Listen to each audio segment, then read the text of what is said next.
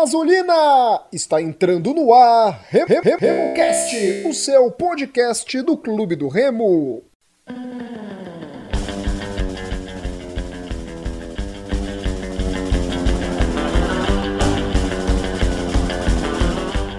Salve, salve galera que se liga aqui no RemoCast. Esse é o pós-jogo de Clube do Remo e Paysandu, empate de 1 a 1 do Leão diante do Paysandu e o pré-jogo de Clube do Remo e Independente Tucuruí, jogo pela rodada de número 8 do Campeonato Paraense, o Leão, que é um dos líderes da competição. Você encontra a gente nos seguintes agregadores: estamos no Spotify, no Deezer, no Apple Podcasts, Google Podcasts, Castbox. Você vai lá e acompanha aqui o RemoCast redes sociais, Instagram RemoCast33, no Twitter RemoCast33 e também no Facebook RemoCast33. Nosso e-mail remocast33@gmail.com. Eu sou Rodolfo Nascimento e ao meu lado no programa de hoje Gilberto Figueiredo e Murilo Jatene. Tudo bom, Murilo? Salve galera, salve meu amigo Rodolfo, meu amigo Beto.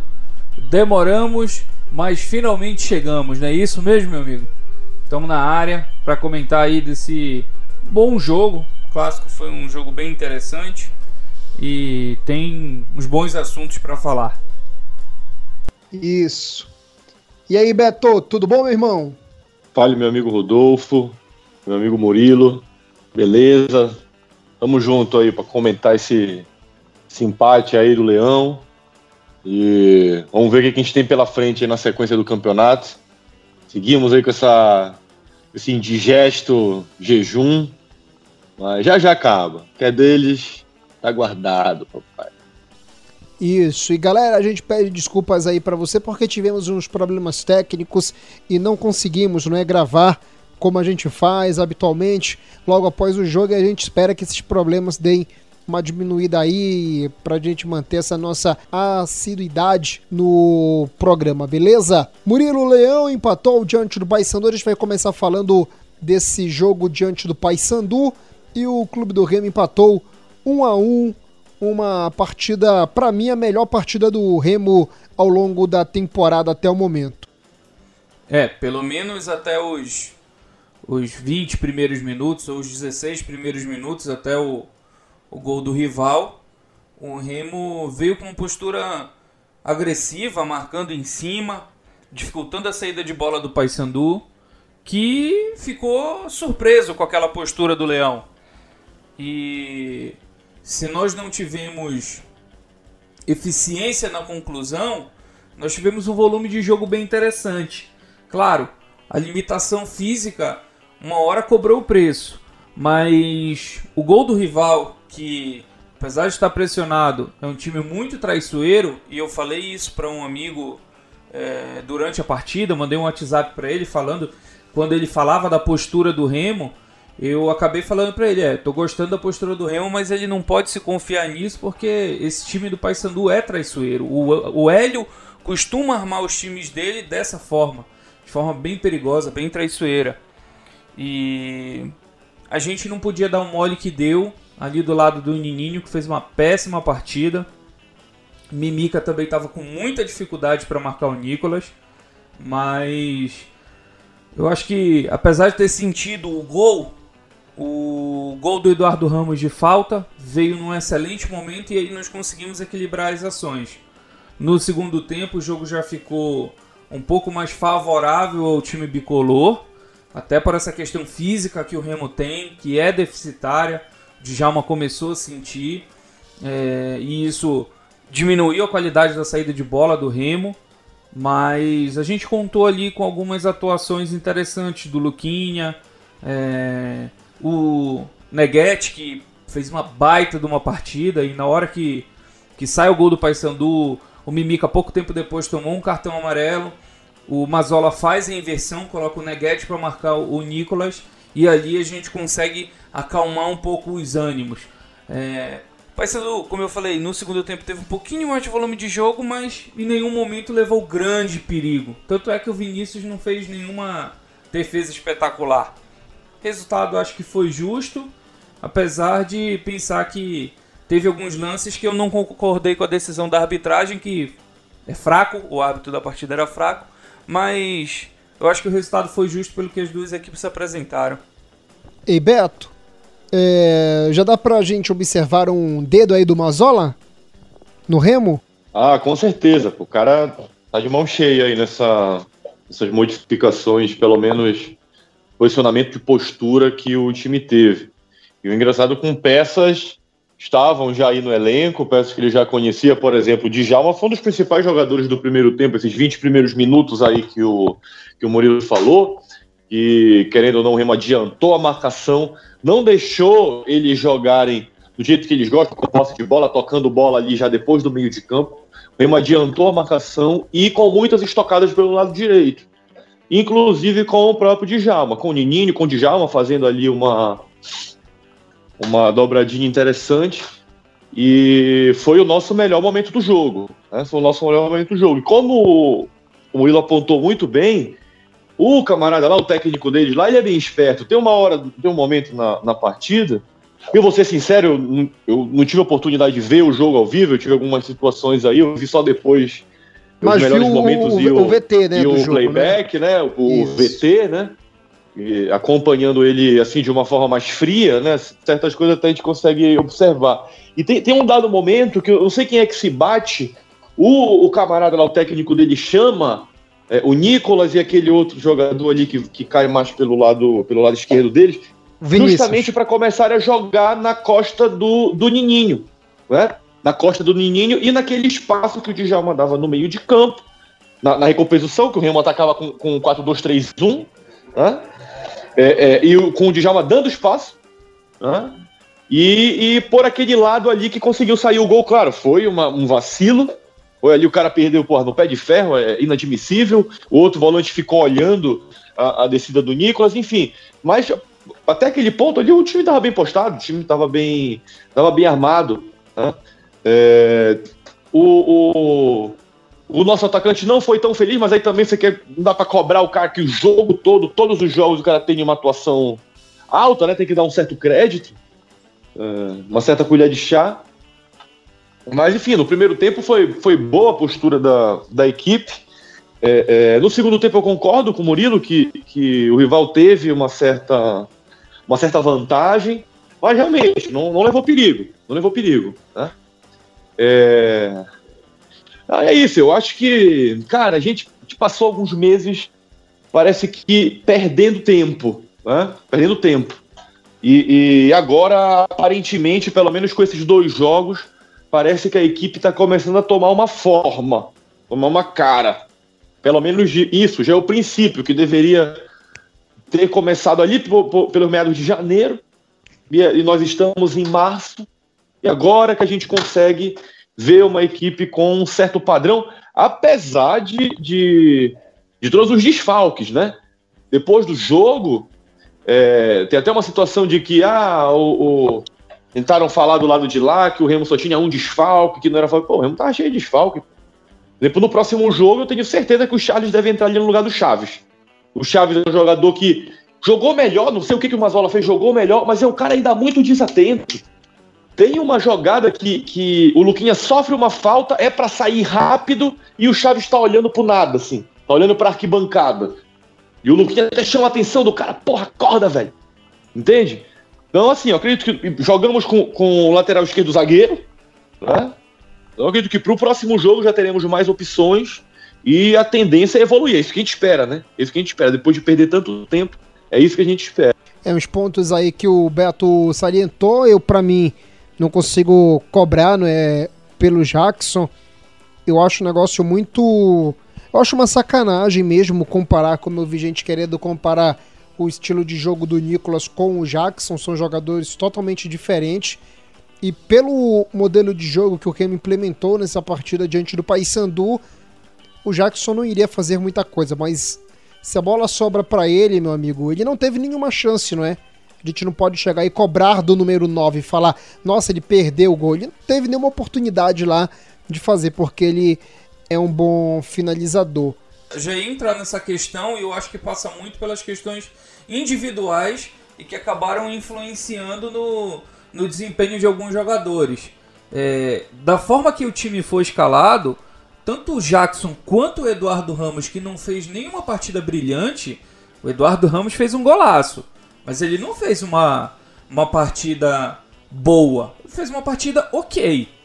E eu acho que isso é muito em função mas das aí, atuações Murilo, do Laílson. Eu discordo de ti num ponto. La porque ele teve essa bola. Se a gente for pegar, o Eduardo fez esse gol, ele perdeu o gol e teve uma outra bola no segundo tempo que se ela passa o Jackson, ele iria sair na cara do goleiro para fazer o gol. Então, para mim, na função do Eduardo, ele foi muito bem, que é o papel dele ali. Ele fez um golaço, perdeu um gol e quase deixou, porque ali o colasso, ele foi foi preciso no corte. Se ele. E deu sorte, que é o, aquele momento, se ele demora um segundo, o Jackson ia sair na cara do goleiro do Paysandu. Então o Eduardo, ele ia ter uma participação. Pra mim, ele teve uma participação no jogo muito boa. Pelo o jogo que eu vi, né? Esse lance que tu estás falando do corte do colaço, eu acho que já foi no momento que o Eduardo já não tinha pernas. Tanto é que depois desse lance, se não me engano, ele sai. Não, depois do gol que ele perde, ele sai, né? Isso, é... esse lance foi antes do gol. Foi um pouquinho antes, ele já estava sem pernas. Mas o que eu te digo é que, ok, ele foi. Ele, ele fez uma partida ok porque ele foi pouco participativo.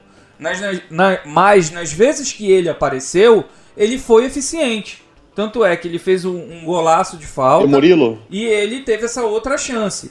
O que eu digo é que, por conta das atuações do Luquinha e do Laílson, tanto o Eduardo Laílson, quanto, isso. tanto o Eduardo quanto o Jackson foram pouco acionados. O Jackson estava brigando com, estava tentando jogar lá na intermediária. E assim, o Luquinha, teve gente que estava ah, é, elogiando a atuação do Luquinha. Eu acho que ele foi um pouco melhor do que a partida contra o Carajás. Mas é aquela questão: briga, luta, se movimenta, ele está se aprimorando, está melhorando, mas ele ainda é pouco eficiente na função que ele atua. O Djalma, por exemplo, jogando mais atrás, conseguiu ajudar na construção muito mais do que o próprio Luquinha. E o Lailson, que fez um péssimo primeiro tempo, conseguiu melhorar no segundo. Pelo menos da forma que eu vi foi isso. Ele conseguiu melhorar no segundo. Aí a gente entra na questão do Chaves. Muita gente falando, ah, porque essa foi a melhor partida do Chaves e tudo mais. Eu até concordo, mas isso não quer dizer que tenha sido uma boa partida. Porque o Chaves continua errando, na, errando muitos passes simples. Tem essa questão que o Beto falou dele ser extremamente desligado. E aquele lance do Luquinha é muito evidente.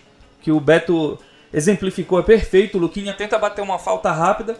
O, o Chaves dá costa, das costas para a jogada. E eu, eu acho que ele roubou umas duas bolas nessa partida, mas, por exemplo, no lance do gol, no meu ponto de vista, ele erra ao não acompanhar o Nicolas. O Nicolas, se vocês pegarem o lance do gol, o Nicolas está correndo na frente dele o tempo inteiro. A, jo a jogada se desenhando Isso. do lado direito e o Nicolas à frente do Chaves o tempo inteiro. Em nenhum momento ele esboça a reação de, de correr para tentar fazer a interceptação daquele passe ou dificultar aquele domínio Tem que acompanhar a jogada. Isso, Exatamente. tem que acompanhar a jogada, fechar ali aquela zona. O Mimica tava na sobra, foi para tentar cobrir ali o, o Nininho que foi facilmente batido. Nininho. O Nicolas ficou sozinho para poder fazer o gol. Então, eu acho que o Chaves ter feito a melhor partida dele não é grande coisa. Prossiga, Beto. Você queria falar. E não, vale ressaltar isso, né? Que é, tivemos uma, uma, acho que a melhor atuação do ano do Laílson. Né? Jogou Sim, muito até bem. O Laílson foi, foi muito bem. Isso, foi participativo, jogou bem, é, conseguiu não errar tantos passes, né? Se a gente lembrar, pô, aquele jogo contra o Brusque? O cara. Então, assim, você vê que, que às vezes, talvez, é, o treinador colocando um posicionamento correto, treinando certos tipos de jogada, alguns jogadores podem melhorar, né? Claro, você vai ter uma oscilação aqui, outra ali, para tentar usar as melhores, melhores peças que, que existem. Até porque o Eduardo Ramos nunca vai conseguir jogar sozinho no meio de campo. Se nessa partida outros jogadores não tivessem jogado bem e contribuído, muito provavelmente a gente ia estar aqui cornetando. Entende? Sim, sim. Então eu concordo contigo com o fato de que é, ele teve um pouco mais de liberdade para jogar, não é todo jogo que vai ser assim. Então, o, o técnico precisa, claro, pensar as variações. Né? É, no segundo tempo, o, o, rival foi superior, é inegável, e o Laíso teve uma atuação importante, até mesmo na expulsão. Que eu Sim, achei que foi justa, tá? A foi expulsão, fundamental, os caras iam a, a falta foi, ali. A falta foi providencial, mas eu acho que a expulsão dele foi injusta. Porque eu não lembro quem é o jogador do Paysandu, mas ele não vai diretamente em direção. Ele tá progredindo ao gol, mas ele não tá com uma situação clara de gol. Eu, eu tirei uma imagem, até joguei no, em alguns grupos de WhatsApp que, que a gente se encontra, e é nítido que tinha cobertura do Neguete naquele lance. Então, claramente houve um exagero do árbitro naquela expulsão. Assim como, no meu ponto de vista, no começo da jogada do gol do Paysandu, tem uma falta no Eduardo Ramos. Eu não sei se é o, se é o Kaique Oliveira, rainha das rainhas, ou se é o Tony que faz a falta. Mas ele claramente é chutado e ali o árbitro não marca, a sequência da, da, da jogada se desenrola e aí o, o Nicolas abre o placar. Mas eu acho que nesse ponto aí do, do, do Lailson ele foi injustiçado. Providencial a falta, mas injusto cartão vermelho. É, mas é impressionante como uma pessoa pode mudar, né? Um técnico pode mudar, é o que a gente vem observando aí com, com o Mazola, né? O trabalho que ele vem colocando nesse no clube do Remo, né? no Leão para para em dois jogos, não é o que a gente vem observando na equipe do Clube do Remo. A expectativa é que o Remo se saia bem também no jogo diante do Independente do Curuí, que daqui a pouco a gente vai abordar nesse programa nosso especial. Amigos, é, quem acompanha a gente não é há muito tempo vê que a gente foi um dos poucos segmentos voltados ao esporte paraense, porque a gente aborda o Clube do Remo, enfim, e é, eu sempre defendo aquela. Eu sou defensor de uma tese. Fico possesso quando vejo gente escalando uma chateação enorme isso em grupo de WhatsApp. Ah, meu time é esse, esse, esse. Para você ser técnico de futebol é uma questão muito maior. Não é só pegar e, ah, vai esses jogadores. Mas eu conheço um pouco, um pouco de futebol, como todo mundo aqui do programa e quase todo torcedor do Clube do Remo. E nas minhas apostas desse ano, eu não tô errando, não é? Até, até agora. E mesmo após aquela derrota de 5 a 1 e sendo muito criticado, eu sabia que o Neguete, pelo jogo que ele fez diante do Águia de Marabá, ele iria se sair bem. E que partida fez o Neguete, hein, Gilberto? Que jogador foi o Neguete no clássico? Para mim, ele foi o terceiro melhor em campo. Com certeza, foi importantíssimo. É... Sim, claro, o jogador vai ter oscilações, como eu falei, né? Vai ter um, um, um jogo que vai estar um pouco mais abaixo, só que, claro, depende também dele, da comissão técnica, trabalhar o jogador para que ele vá apresentar o melhor desempenho possível. E domingo foi esse dia, pro Neguete. O Murilo comentou no início do programa, né, que aquela troca de marcação, depois que o Mimica tomou um cartão amarelo, foi providencial. E o Neguete foi um carrapato, né? um carrapato ali em cima. Conseguiu jogar muito bem, se posicionou bem, antecipou bem. Então é uma boa dor de cabeça pro treinador, né? Porque ele tinha perdido um zagueiro, foi o Fredson que era o zagueiro titular, é um excelente cabeceador na jogada aérea, né? tanto na defesa como no ataque. Então já vai deixar o treinador aí com a pulga atrás da orelha. Ainda bem que temos opções para a zaga que podem contribuir. Isso, a gente já abordou sobre o Eduardo Ramos, né, que para mim foi o melhor, daqui a pouco a gente vai fazer essa nossa votação aqui nós três. O Neguete, que para mim foi o terceiro melhor. E Murilo, que jogo também foi do Djalma, hein? Correu por ele, correu pelo Nininho. E que partida, não, não tenho o que falar. Que, que jogo. Que participação exemplar do, do Djalma um amigo meu, torcedor do Paysandu, me mandou uma, uma pergunta logo nos 20 primeiros minutos do, do primeiro tempo. Ele me mandou no WhatsApp por que o Djalma não jogava. E eu respondi para ele: essa é a pergunta que todos os remistas faziam pro Jax. Por que o Djalma não jogava? Não só pro Jax, pro Eudes, pro Márcio. Com o Eudes ele até jogou. O Djalma ficou Se bem é que o, o, o Djalma na temporada passada também, né? ficou muito lesionado, teve muitas lesões, exatamente. Com o, o Jaques no começo, o Djalma estava voltando de uma lesão muscular, mas depois, claramente, foi decisão técnica. E nós, só as pessoas pegarem os programas anteriores, quase todos os programas nós clamávamos, clamávamos pelo Djalma no time titular. Porque era nítido a dificuldade que o time tinha de fazer essa transição do defesa para o meio de campo para o ataque. E a gente sabia que tinha no elenco um atleta com condições de dar mais qualidade nessa saída de bola. Só que o treinador era extremamente cabeça dura. E isso, Jacques não foi bem no Remo, mas é jovem, pode evoluir muito na carreira, mas ele precisa rever alguns conceitos. Um, um deles é isso de ser extremamente fechado a novas ideias, é, abraçar as convicções dele e não ceder. E a gente via isso não só nas escalações, mas principalmente nas mudanças durante a partida. E o resultado não foi diferente do que a gente previa, né? Tanto que tá aí, tá demitido e agora todo mundo fazendo esse questionamento sobre o Djalma. É que foi uma situação aí que, que acompanha o Remo sabe, né? O futebol do Pará sabe da qualidade do Djalma. Galera, antes da gente entrar no mérito de outro assunto, né, que é o, o pré-jogo já do Remo diante da equipe do Independente Tucuruí, é, eu acho que vai ser de forma unânime, não é? Mas eu vou fazer a pergunta para vocês. O troféu Potita, quem foi o pior do Leão no duelo diante da equipe do Paysandu? Vou começar pelo Murilo. Nininho se esforçou muito para conseguir e ninguém toma dele esse troféu. Ridícula a atuação do Nininho.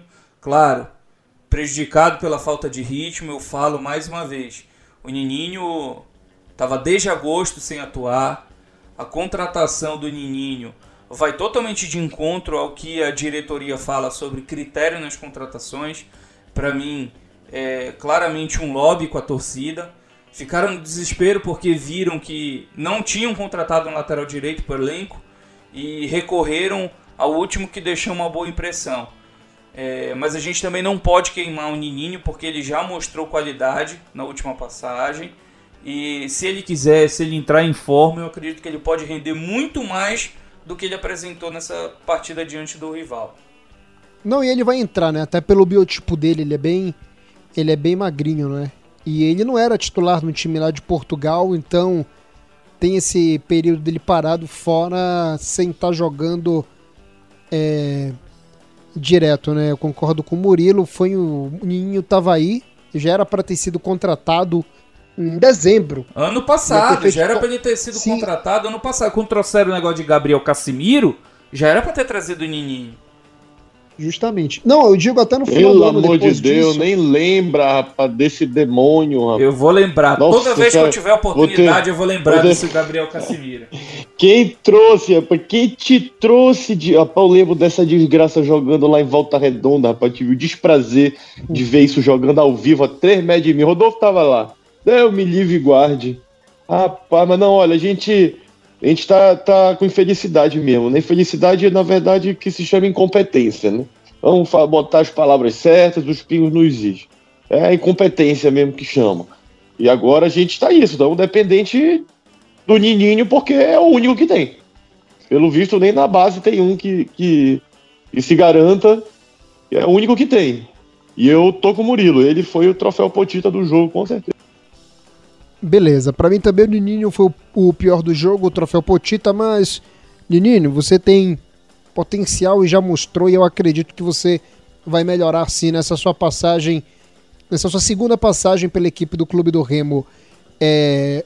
Murilo, troféu Alcino para você. Eu concordo com, com o que tu fala sobre a eficiência do Eduardo Ramos Jancho. Poucas participações dele, mas para mim troféu Alcino vai para o Neguete. Neguete fez uma partida praticamente perfeita. É, depois que o Neguete é, é, trocou e começou a marcar o Nicolas, o Nicolas acabou na partida. teve que sair da área para tentar construir alguma coisa, para ter alguma chance, mas o Neguete foi teve tempo de bola e por tudo isso eu acho que ele não tem que sair desse time. A zaga tem que ser ele e Fredson com, com todo o respeito e carinho que eu tenho pelo Mimica, que com certeza vai brigar pelo espaço dele. E pelo Jansen também, que tem muita qualidade, mas eu acho que nesse momento a zaga é, é Neguete e Fredson com todos os méritos a eles. E os outros dois, né? Que, que também tem muita qualidade, mas com certeza é, vão brigar e vão entender também a escolha do, dos dois atletas aí na titularidade. E Beto, para você o Alcino, o troféu Alcino, o melhor do Leão no clássico? Paz, eu vou ficar com o Neguete, né? O cara realmente jogou demais. Convenção honrosa o Eduardo Ramos pelo gol, porque foi um golaço. É, o goleiro ajudou um pouquinho ali, vai, no posicionamento dele, né? No, no sabe? Era uma, uma bola, vamos dizer assim, defensável para um goleiro nível Vinícius, vai. O, vamos ser sinceros, mas foi um senhor chute mesmo, foi bonito de ver. Por todos os ângulos, aquele gol é bonito. Então fica, fica a menção honrosa. É verdade. Eu vou dar o troféu Alcino pro Eduardo Ramos, tô rindo porque enfim, ele acertou esse bendito gol de falta. Eu vou dar para ele só por causa disso. Porque depois de tanto ele tentar, seis anos já jogando pela equipe do Clube do Remo, enfim, ele acertou esse gol de falta e tinha que ser logo num clássico, hein? A cara, a cara do, do Eduardo Ramos. Eduardo Ramos, para mim, foi o melhor em campo, mas pra galera aqui do RemoCast, o melhor em campo foi o Neguete Parabéns para o bom zagueiro Neguete, que para mim foi o terceiro melhor em campo. Primeiro o Eduardo, depois o Djalme, terceiro o Neguete. Vamos soltar agora a vinheta aqui do Leão. Beleza, tá aí a vinheta do Leão. Vamos mudar de assunto. Fechamos aqui o pós-jogo do Clube do Remo diante do Paysandu. Já vamos emendar o pré-jogo de Clube do Remo contra a equipe do Independente Tucuruí. E antes da gente começar, galera, como o nosso programa ele tem uma rotatividade muito grande, né? E tem gente que fica ocupada, não assiste TV, não é nem para debater nada, é só uma nota para quem está acompanhando a gente. A gente sabe do poder do, do podcast, a pessoa pode estar dormindo. A primeira rodada das eliminatórias, as duas primeiras rodadas das eliminatórias da Copa do Mundo aqui da América do Sul, elas foram adiadas, não é? Pela crise mundial, pela pandemia aí do coronavírus. Então vale a nota para você que está nos acompanhando. O programa que está sendo gravado nessa quarta-feira, 22 horas e 45 minutos. Galera, o Leão vai jogar diante da equipe do Independente Tucuruí. Um empate, dependendo dos outros resultados, dos outros né, resultados, o Remo pode já estar garantido na fase semifinal do campeonato, que é o Paraense. Se o Leão vencer, ele já vai estar garantido na próxima fase da competição. Galera, eu queria que vocês falassem sobre esse jogo do Clube do Remo diante da equipe do Independente Tucuruí. Começar com contigo, Gilberto, a sua expectativa né, do Leão para esse duelo diante do Galo Elétrico. É, voltaremos à nossa casa, outro jogo no Bainão, dessa vez agora à tarde. Vamos torcer para que pare de chover em Belém, né? Porque senão, meu amigo, vai ser impossível praticar o futebol, que não vai ter. Enfim. Eu preferiria esse jogo de manhã também, como foi aquele outro. Mas, enfim. É... Ingressos estão à venda, disponível para torcida azulina, 30, 40, 50. E, bom, a gente tem que ganhar o jogo, né? Dentro de casa, voltar a ganhar, mais uma mas um desafio importante aí no Campeonato Paraense. Provavelmente volta. Bom, eu espero que volte o Ronald na lateral esquerda, né? Mas, mas o Ronald já está aí se recuperando, não sei como é que vai ser, mas eu acredito que volta o Ronald na lateral esquerda. Tá? É, acredito também que o Charles vai voltar esse time. no lugar do, do Chaves. Né? E, e, na verdade, eu acho que o, o Mazzoli teria que, claro, tá um pouco mais limitado, mas teria que pensar nas variações táticas desse time. Tá? Existe já uma expectativa daí para o final do, do retorno, por assim dizer, né? já estamos nos jogos da volta né? do campeonato, é, que o Carlos Alberto volte, o Carlos Alberto já, já está treinando, está ali naquela, naquele ritmo de recuperação física. E, e um jogo assim é, é importante, é importante a gente retomar o caminho da vitória e, e pensar a equipe para o futuro. O Independente está brigando ali por posição para classificar, tá, tá bem atrás, né? Ele é, ele é o primeiro fora da zona de classificação com nove pontos. O primeiro da, da o quarto lugar é o Paragominas com 13, então tá ali desesperado por uma vitória. Tá? E, e sabe como é esse tipo de time, né? Vem ali fechadinho para tentar uma estocada. Então é bom já uma Mazola aí batendo a cabeça e pensando variações para essa equipe. Murilo, o Mandai até que enfim deverá estrear com a camisa do Clube do Remo, né? O técnico do Clube do Remo, o Mazola, ele vai fazer esse suspense até a bola rolar, né? O Remo que poderá entrar com o Mandai na esquerda e o o Jansen na lateral direita, na lateral direita ali o Jansen com o Neguete e o jogador que é o Fredson na zaga. O Fredson, certeza que volta para a equipe titular, assim como o jogador que é o Charles.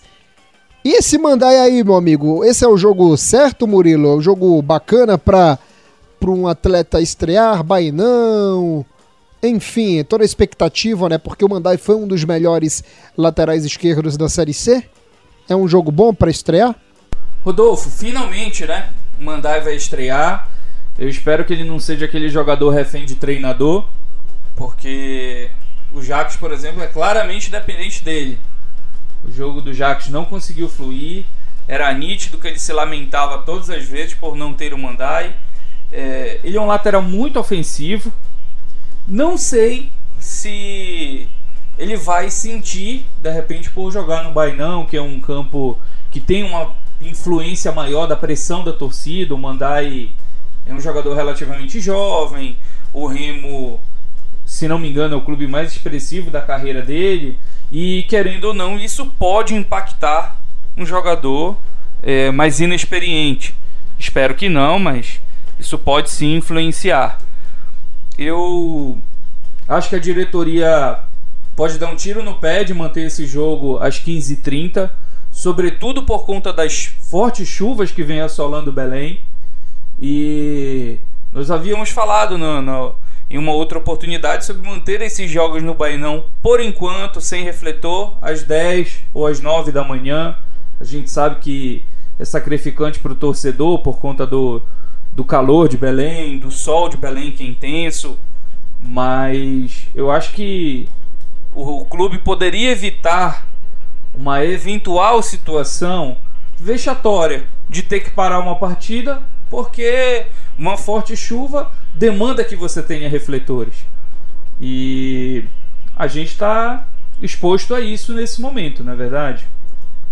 Não, eu concordo contigo. É, se não dá para colocar o jogo sábado 10 da manhã, porque sábado hoje em dia é um dia útil, né?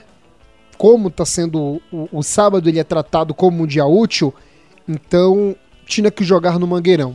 Se é para jogar no Bainão, tem que ser 10 horas da manhã, para evitar memes, entendeu? Porque pode chover e o que, que vai acontecer?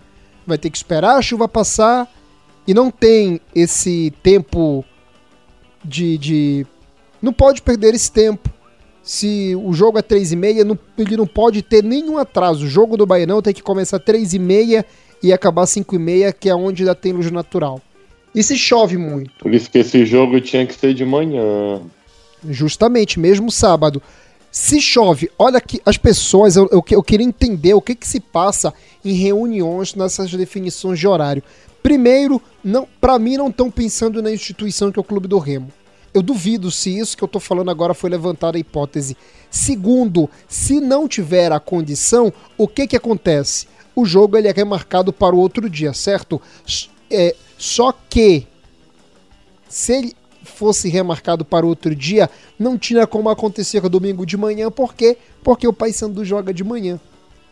Olha, olha o, o, o risco que o clube do Remo tá correndo de meme. Isso é meme, ser zombado de novo em rede social. É um negócio que não tem necessidade. Se não tem como colocar o jogo sábado de manhã no, no Bainão, então leva pro Mangueirão. Jogo hoje no Bainão tem que ser de manhã, 10 da manhã. É um fato, não tem o que fazer, não tem refletor. Para quê? Para servir de chacota? Aí chove.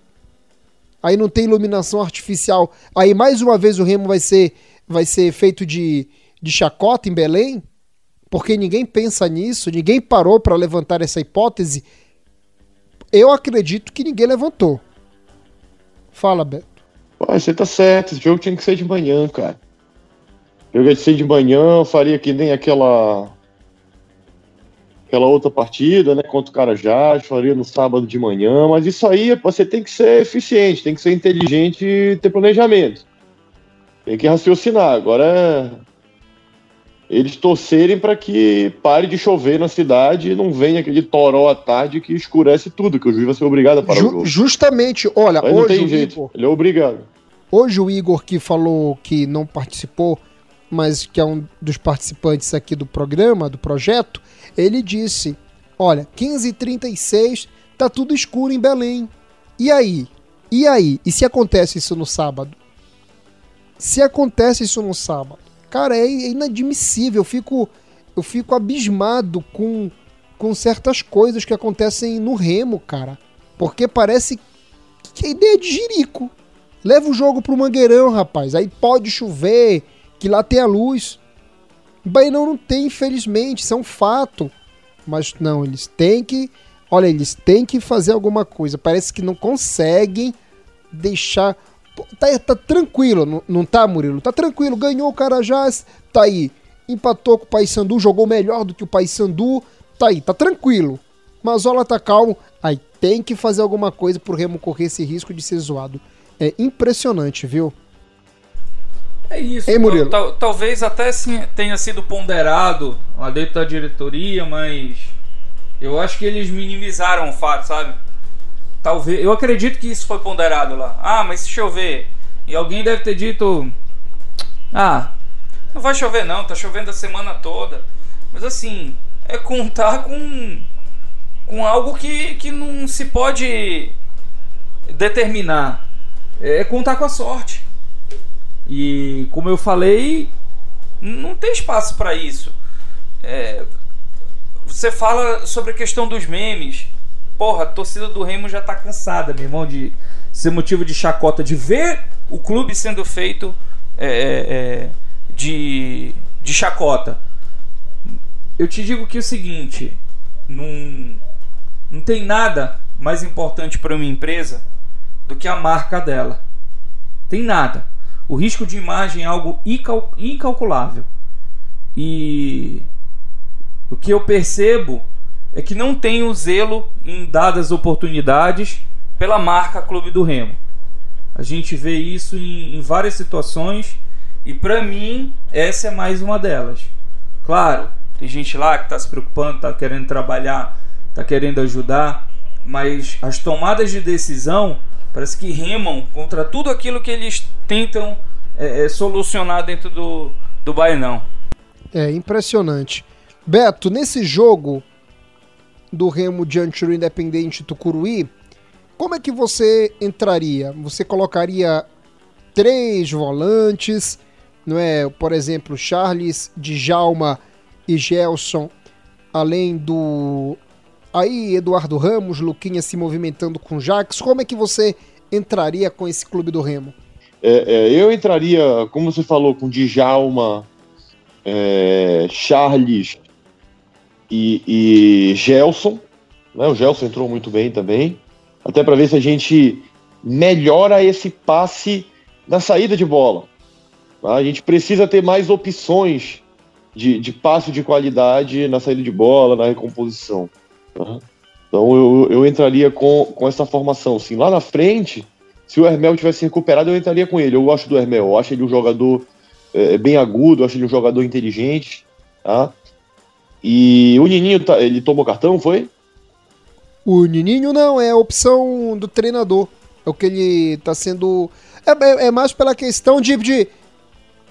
Não, Beto, é que o Nininho ele precisa melhorar a parte física, entendeu? E nesse jogo contra o Independente Tucuruí, acho que o Mazola tá fazendo bem. Poupa o cara. Foi pressionado depois do repá, entendeu? Ei, fica aí, trabalha, já tá trabalhando a semana, não joga, mas vai estar tá no banco, por exemplo, se tiver alguma necessidade.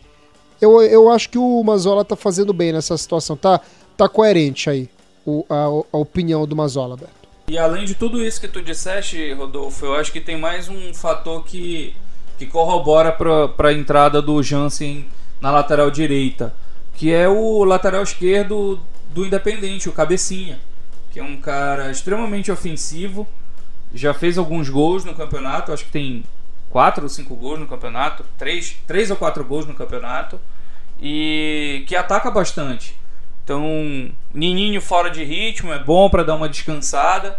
E a gente tem ali o Jansen, tendo o Djalma ali no time, ele dá um apoio, dá um suporte do ataque pela direita. Então, não teria necess... tanta necessidade assim da gente. Ainda mais com três volantes, né? Sim, com o próprio Luquinha, que também cai bem ali pela direita, apesar de que no, no repá ele ficava trocando de posição com o Laílson, mas o, o Luquinha, os melhores momentos no, no, no Remo, eu acho que ele foi ele caindo ali pela direita, é, ajudando exatamente o Djalma. Então acho que tudo isso justifica a entrada do Jansen ali naquela posição. É, para mim também. E o Mazola já falou, não é, Beto? Que é o Eduardo bem, é ele mais 10. E ele não quer que o Eduardo tenha muita responsabilidade de marcação. Lógico que ele precisa ajudar, mas a principal função dele vai ser armando o time e atuando no setor de ataque, Beto. E eu também acho que a tendência é ele aproximar cada vez mais o Eduardo dos atacantes. Uh, por isso que não faz sentido jogar com o Eduardo como um jogador de meio de campo, um cara que vem de trás. Eu acho que essa vai ser a tendência que a gente já conversava aqui há muito tempo, né? É, o importante que deu para ver que, que aparentemente o Eduardo está melhorando um pouco mais da parte física. Os 20 primeiros minutos dele foi muito intenso, ele correu bastante, ele fez uma muita jogada pelo lado esquerdo, deu uma caneta desconcertante. É, então, eu acho que vai por aí, viu, Rodolfo? E, e não tem como você exigir de um jogador nessa idade uma aplicação tática de marcação tão grande de um como um, faz um jogador mais jovem. Isso eu acredito que seja natural, até porque a ideia é que você consiga extrair de cada jogador o seu máximo. Murilo, no futebol moderno, né, a gente observa muito isso com o Diniz no São Paulo o jeito que os jogadores gostam disso, não é? E da, da questão psicológica. E como, e como é que o Mazola, em dois jogos, o Eduardo atuou contra o Carajás, não entrou no segundo tempo, jogou três quartos da, do clássico. Como é que ele conseguiu extrair coisas boas no jogador, é Impressionante. O que o Márcio, o Eudes e o Jax não conseguiram no futebol, como qualquer âmbito da sua vida, você precisa de confiança. E se o teu treinador, se o teu líder consegue te passar confiança e segurança de que ele vai tomar a frente dos resultados, das atitudes, que ele vai é, mostrar para você que você pode fazer aquilo. E se o jogador comprar a ideia, é, isso fortalece o elenco, fortalece o vínculo e naturalmente você vai render mais. Mazola é, muitas vezes é o treinador boleiro e eles gostam disso. Eu acho o Mazola até inteligente para os parâmetros que nós temos aqui. Um bom treinador, nível de Série B e a Série C. E eu acho que a principal força dele está nisso, de cativar o elenco, de fazer com que os atletas comprem a ideia dele e de passar a confiança de que ali tem um cara que vai co comprar a responsabilidade também. Eu acho que Mazola é um grande personagem que a imprensa tradicional paraense adora, e mas ao mesmo tempo ele também compra a responsabilidade e passa confiança para um atleta. Ele chegou dizendo que era Eduardo mais 10 quando o Eduardo nem sendo relacionado estava, voltando de lesão, de transição, já tinha passado aí por toda a pré-temporada no inferno astral por conta do, do áudio que o próprio Eudes é, parece que, que vazou intencionalmente. E quando você tem uma mudança grande no, no, perfil de treinador, os atletas sentem e nesse caso sentiram positivamente. É, é um negócio que tá me chamando muita atenção. A gente sabe que é pouca coisa, mas já é algo alentador para a torcida do Clube do Remo. Beto, valeu, meu amigo. Aquele abraço, tá bom? Valeu, meu amigo Rodolfo. Valeu, meu amigo Murilo.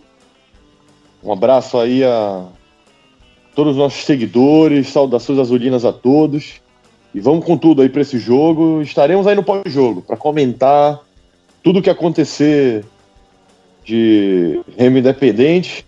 Dessa vez no dia certo, na hora certa. Sem, sem, isso, isso. sem embaçamento. Isso, verdade. Murilo, valeu, irmão. Valeu, Rodolfo. Valeu, meu amigo Beto. Valeu aos nossos ouvintes, nossos parceiros. Queria mandar um abraço aqui para Roberta, que nosso ouvinte número um. Roberta, desde o ano passado, segue a gente. Foi uma das nossas primeiras ouvintes e aleatoriamente, né? É, ninguém conhece a Roberta pessoalmente, mas ela sempre interage com a gente nas redes sociais. E ela fez aniversário aí no dia 9. Mandar um abraço para ela em nome da, de toda a equipe do Remo Cash.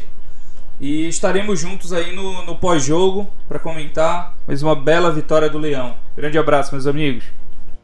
Valeu, aquele abraço. Então, com a participação de Murilo Jatene e Gilberto Figueiredo, esse foi mais um RemoCast, o podcast da equipe do Clube do Remo. A gente volta com o pós-jogo de Clube do Remo Independente do Curuí, rodada de número 8, Campeonato Brasileiro, primeira Campeonato Paraense, primeira divisão o Leão que está no momento dividido a liderança com o rival. Estamos nos agregadores, Deezer, no Apple Podcasts, Google Podcasts, Spotify, no Anchor, no Castbox, no Deezer, no Spotify, no Anchor, no Castbox. Você olha agora para a parte superior do seu celular e está lá seguir no Apple Podcasts e no Google Podcasts está assinar. Vá lá, dê essa moral aqui para a rapaziada do RemoCast. Siga também nas nossas redes sociais, estamos estamos no Instagram, no Twitter e no Facebook, tudo com RemoCast 33, e-mail remocast33@gmail.com. Valeu, galera, até a próxima e parabéns aí para Roberta. Tchau, tchau, galera.